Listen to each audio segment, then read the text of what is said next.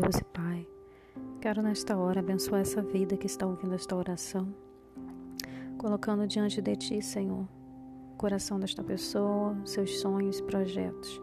Que o Senhor venha trazer, Pai querido, direcionamento, esclarecimento de todo o seu mover e seu querer na vida, no coração, na mente, nos pensamentos, em todos os passos em nome do Senhor Jesus, abençoe essa pessoa, abençoe sua família. Te peço paz, te peço refrigério. Que ela descanse em paz esta noite. Que suas forças sejam renovadas para a honra e glória do teu santo nome. Toma seus filhos em tuas mãos, Pai. Em nome de Jesus. Amém.